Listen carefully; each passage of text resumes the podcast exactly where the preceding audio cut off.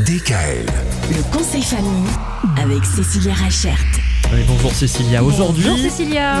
on s'intéresse encore aux devoirs, hein, comme on le fait depuis lundi. On a parlé du devoir, des devoirs pour les CP, des devoirs pour les primaires, des devoirs pour les collégiens. On ne va pas passer aux lycéens parce qu'il arrive un moment à partir duquel on ne On suit plus les plus. enfants On sur les devoirs. D'une part, bah, parce qu'il faut qu'ils deviennent autonomes et c'est ce dont on va parler. Et puis d'autre part, parce qu'à mon avis, À un à moment mon donné, on avis, n'y comprend plus je rien. pense que les parents finissent par être un. Un peu dépassé. Voilà. Il y a des non, chances. pas dépassé. En fait, Non. ce qu'il faut vraiment savoir, c'est que euh, tout petit, euh, quand on fait les devoirs avec nos enfants, il faut pas se transformer en prof. Mhm. Ça, c'est vraiment un des points clés. Mm.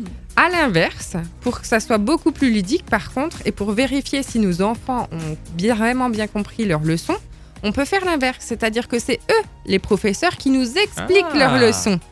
Et du coup, ça les met dans une position, voilà, un petit peu Ah, supérieure, oui. qui les met en avant et qui va vraiment ben, nous permettre de savoir s'ils ont compris leur leçon ou pas, vu que c'est eux le prof, du coup.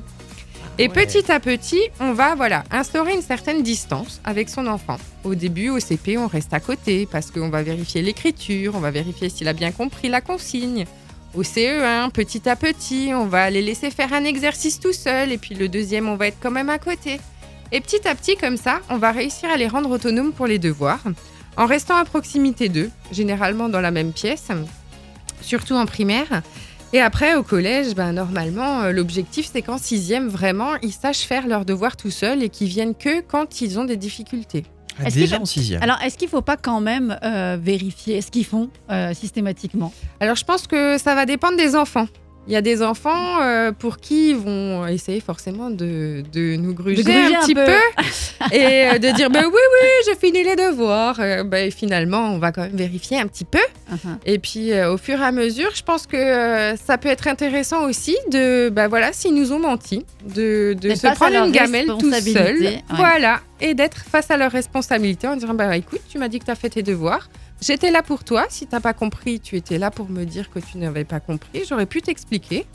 Mais là, tu as décidé de, de faire autrement, donc euh, à toi d'assumer euh, Les les conséquences. Alors justement, les problèmes de compréhension, les problèmes, les blocages en fait, hein, dans les devoirs, c'est la question qu'on abordera demain, vendredi. On vous dit à demain. Belle À soirée. Demain. DKL. Retrouvez l'intégralité des podcasts Le conseil famille sur radiodkl.com et l'ensemble des plateformes de podcasts.